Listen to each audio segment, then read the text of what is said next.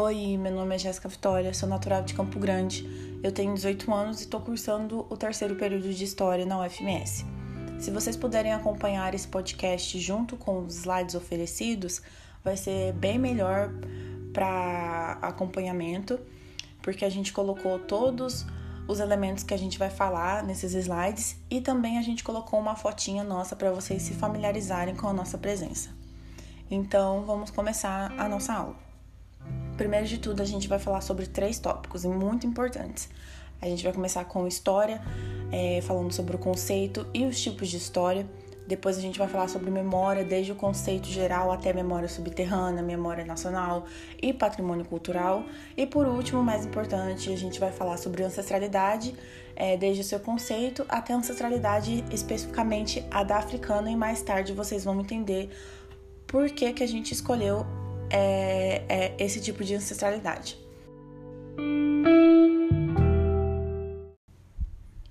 Partimos então para a nossa aula. Primeiro de tudo, a gente vai começar com história, o conceito de história geral e o que, que a história estuda. Então, respondendo a minha própria pergunta, a história estuda as mudanças, estuda as permanências, estuda as continuidades. E por que, que eu estou falando isso? Porque muitos costumam achar que a história estuda apenas as mudanças, como por exemplo, ai. O império caiu e instituiu a república. A história vai estudar isso porque isso é uma mudança. Mas a gente precisa entender que a história também estuda as permanências. Como, por exemplo, o que acontecia lá no passado que a gente está carregando ainda no nosso presente. E por que que isso acontece? A história ela é sempre essa investigação, esse questionamento, essa problematização que é muito importante para nossa atualidade, né? Então, ela também vai estudar as experiências coletivas, como os movimentos sociais, como os nossos pensamentos que são compartilhados é, entre uma sociedade. Ela vai estudar o passado, ela vai estudar o presente e também vai estudar a alteridade. Então, o que, que seria essa alteridade? Seria o outro. É, então, estudando o outro, a gente vai perceber como acontece a construção da nossa própria identidade como acontece a construção da nossa personalidade, né, da nossa visão de mundo a partir da experiência do outro.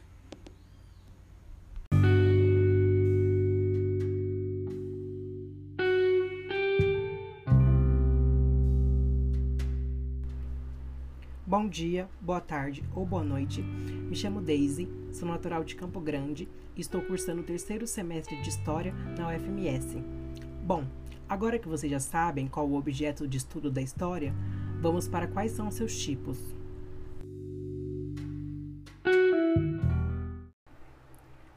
A história pode então ser dividida em dois tipos.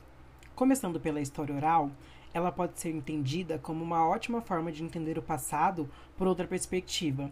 E é exatamente por esse tipo de história possuir uma metodologia de investigação que é baseada em depoimentos sobre fatos ou acontecimentos do passado, o que acaba, né, de certa forma, valorizando a experiência de pessoas que tradicionalmente não eram consideradas na escrita da história. Né? A história oral pode, então, acabar revelando aspectos menos evidentes de uma sociedade ou grupo com base nas memórias individuais e coletivas deles. Já a história escrita né, pode ser expressa através de um documento oficial, como um texto de uma lei, uma carta, um artigo de jornal, revista, uma letra de música ou até mesmo um livro. Esse tipo de história pode ser vista como a história dos vencedores, já que os grupos dominantes né, de tal sociedades que escolhem, de acordo com seus interesses, o que vai ou não ser contado. Bom, após a contextualização do que é história e seus tipos, partimos então para o conceito de memória. A memória pode então ser caracterizada como um fenômeno coletivo e social que é construído coletivamente e submetido a flutuações, transformações e mudanças constantes. Os elementos que constituem a memória, tanto individual quanto coletiva, são os acontecimentos vividos pessoalmente e vividos pelo grupo ou pela coletividade a qual a pessoa se sente pertencer. É, além desses acontecimentos, a memória também é constituída por pessoas, personagens. E é nesse sentido que ela torna-se herança a partir do momento em que os acontecimentos marcam, talvez até permanentemente, uma região ou uma civilização. Um exemplo disso né, está nas vivências dos judeus e os acontecimentos causados pelo movimento do nazismo. É, por fim, os lugares também são responsáveis por marcar uma memória, né? Seja de maneira pessoal, através de um lugar de férias na infância, ou seja de maneira pública, né? Como um apoio à memória, através da construção de um patrimônio histórico é, para memorar uma, uma certa vivência. É, a memória, então, né, pode, sof pode sofrer transformações justamente por ser algo mais abstrato, né? e muitos acontecimentos acabam sendo confundidos, não lembrados, entre outras questões. Entretanto, não deixa de ser memória, né? mas uma transferência é, de tais projeções. Então, a partir da fala da Deise, a gente vai ver que no próximo slide vai estar falando sobre memória nacional. Esse tipo de memória, ela está expressa em documentos oficiais, sejam por leis, decretos, relatórios. Vai estar tá também nas estatísticas, como por exemplo a demografia, que é a ciência que estuda a dinâmica populacional humana. Vai estar tá também nos monumentos, que mais tarde a gente vai entender a importância desse patrimônio cultural, né? Então a gente vê que esse, eles todos são elaborados e orquestrados pelo Estado. Ali vai ter uma fotinha da Constituição que ela se encaixa nos documentos oficiais, porque é, uma, é um livro, né? É uma Constituição é, composto por leis. Então, se encaixa nos documentos oficiais e a foto ao lado é só mais uma ilustração de outros documentos oficiais guardados em uma prefeitura, né? Por seguinte, então, vamos falar sobre memória subterrânea. Ela corresponde ao estudo das histórias dos povos que foram marginalizados e excluídos. Esse tipo de memória, ela vai ser a oposição da memória nacional. E por que, que eu estou dizendo isso? Veja bem, quando o historiador vai estudar um determinado período de tempo, acredito que o primeiro passo que vem em mente seja analisar as leis da época, né, expressas nos documentos oficiais. Mas é preciso entender que esses mesmos documentos oficiais, eles não são a única fonte de história porque por muitas vezes as histórias dos povos que foram oprimidos não está sendo relatada nesses documentos. A memória subterrânea, é, ou seja, a memória desses povos, também são fontes históricas. É uma história contada do ponto de vista deles, que muitas vezes pode não estar tá sendo, como eu falei anteriormente, relatada nesses documentos, pode não estar tá sendo contada. Na primeira foto, então, vocês vão ver pessoas de pijama listrado, é, esses são os judeus em pleno nazismo, e na outra vocês verão negros africanos escravizados. Vocês conseguem perceber a importância dessa história? Porque a gente acredita que a história, é, ainda né, na atualidade, ela é muito eurocêntrica, né? Esse conceito de eurocentrismo, vocês vão ver mais para frente, mas é, o eurocentrismo em si é o ponto de vista de uma história contada a partir dos europeus mas os mesmos europeus que escravizaram muita gente, né? Que, que fizeram muitos povos serem oprimidos e marginalizados. Então, a gente consegue perceber a importância desse tipo de história, como desse tipo de memória, eu digo, como fonte de história. É impossível falar de memória sem também falar de patrimônio cultural, já que é constante na história das sociedades essa necessidade de construção de lugares onde ocorra a sua memória. É, esses lugares de memória são então determinados espaços e determinadas temporalidades que acabam, de certa forma, sendo sacralizados é, em determinados grupos da sociedade urbana e acabam formando a memória coletiva desse grupo, né? É um passado em comum e uma identidade social coletiva. É, no processo social, esse patrimônio pode ser definido como uma dinâmica da experiência coletiva, né? É, a partir da qual cada, cada grupo, é, cada grupo social mostra o que deseja como perene e eterno.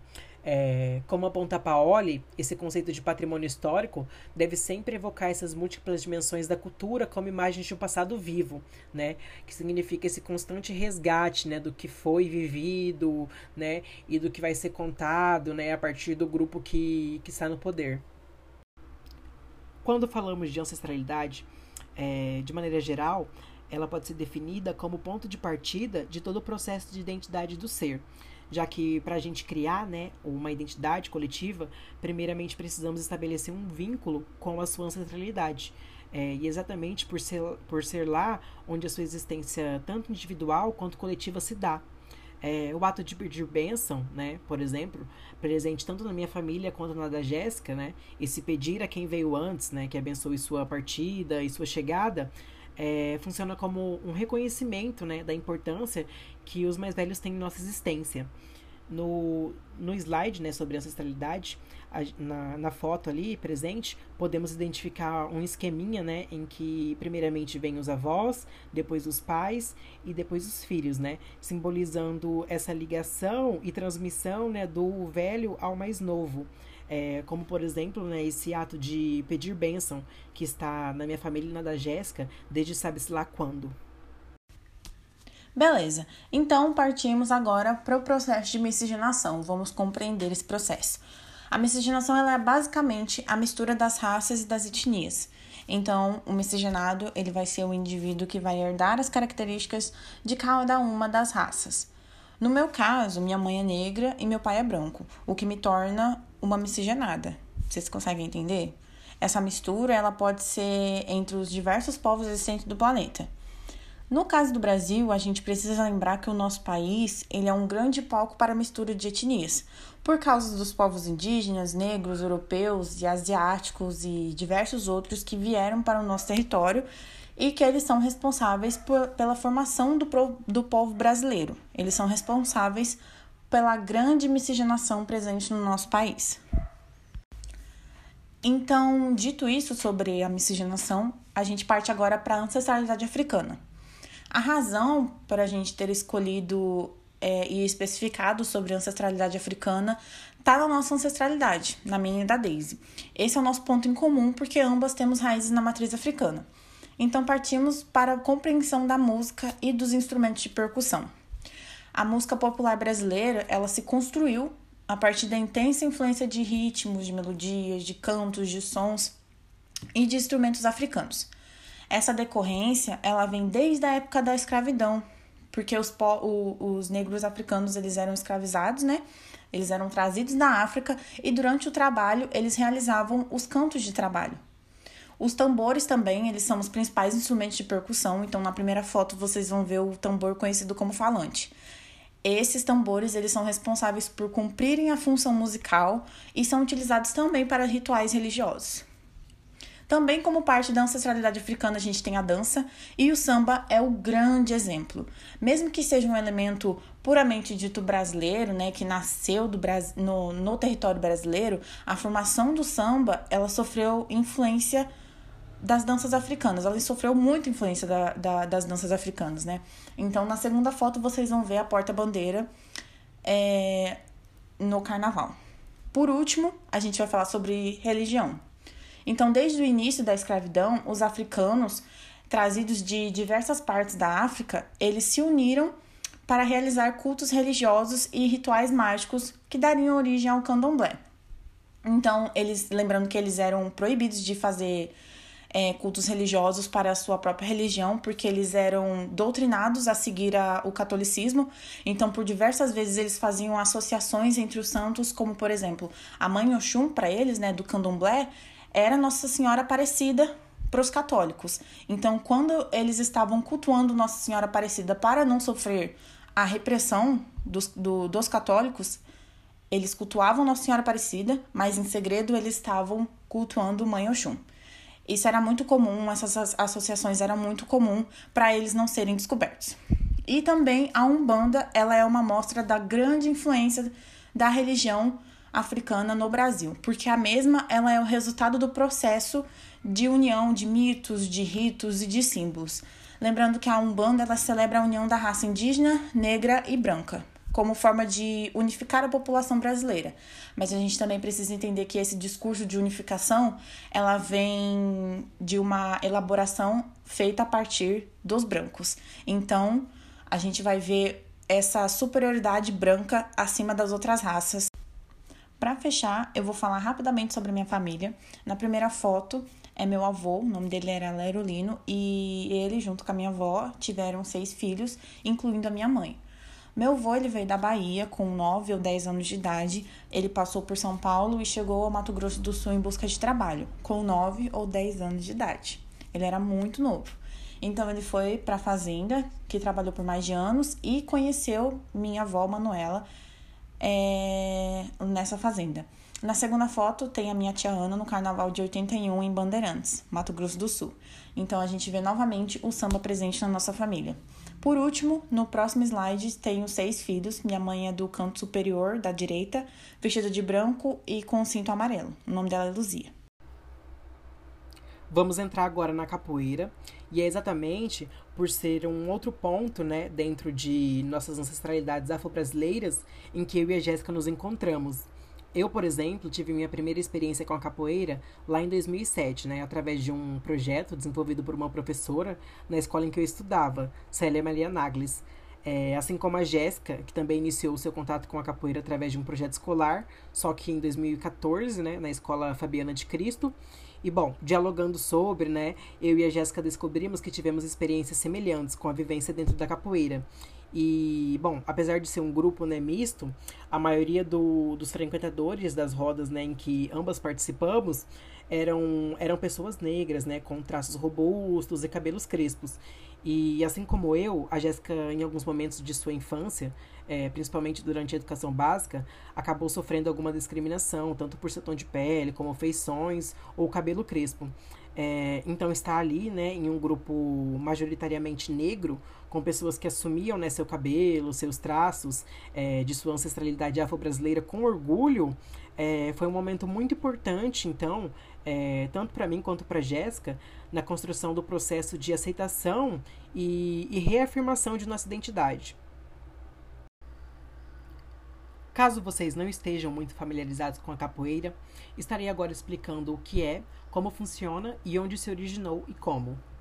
Bom, a capoeira é uma expressão cultural brasileira que compreende os elementos como arte marcial, esporte, cultura popular, dança e música. Ela constrói relações de sociabilidade é, e familiaridade entre mestre e discípulos, e é exatamente um ponto né, que foi muito importante para mim e para Jéssica é, fazer parte né, de um grupo, ter essa rede de apoio de um grupo é, formado majoritariamente por pessoas negras, né, acabou sendo muito, muito importante no, no processo de formação e reafirmação de nossa identidade, como já dito. É, bom, é, tem como principal características né, a defesa pessoal e movimentos corporais bem ágeis e um importante atributo da capoeira perante as outras artes marciais consiste na sua musicalidade, já que além de aprender a lutar, a jogar, cantar as músicas típicas da cultura afro, tocar instrumentos de origem afro-brasileira, como o berimbau, o praticante também deve é, lutar, de lutar de acordo com a musicalidade das canções.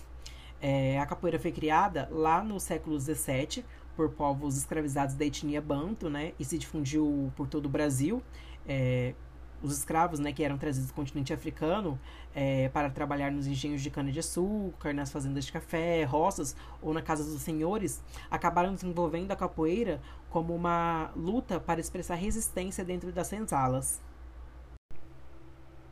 Os escravos criaram então a capoeira como uma forma de se proteger dessa violência e da punição né, dos colonizadores brasileiros já que eles eram frequentemente alvos de agressões e atrocidades desses senhores de engenho.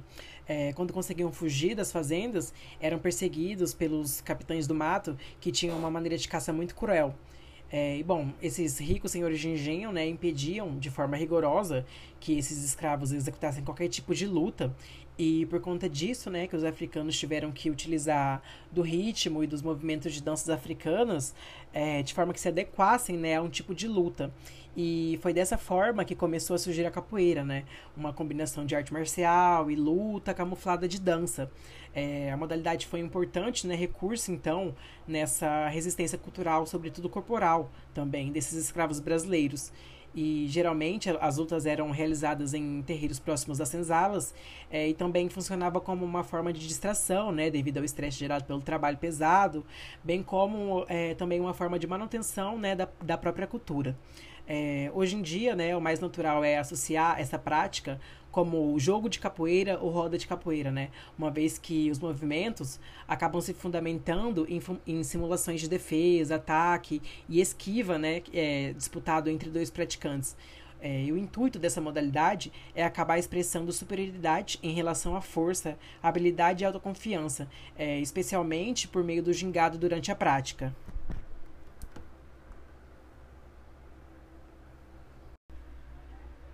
No slide ao seguir, ao da contextualização da capoeira, podemos encontrar uma foto né, de um jogo de capoeira, em que ali podem ser identificados né, é, presentes os, os instrumentos né, de origem africana, que são utilizados na, nas rodas, né, é, para auxiliarem nas canções, né, e ali no meio, né, os dois praticantes que estão provavelmente dançando no ritmo da música.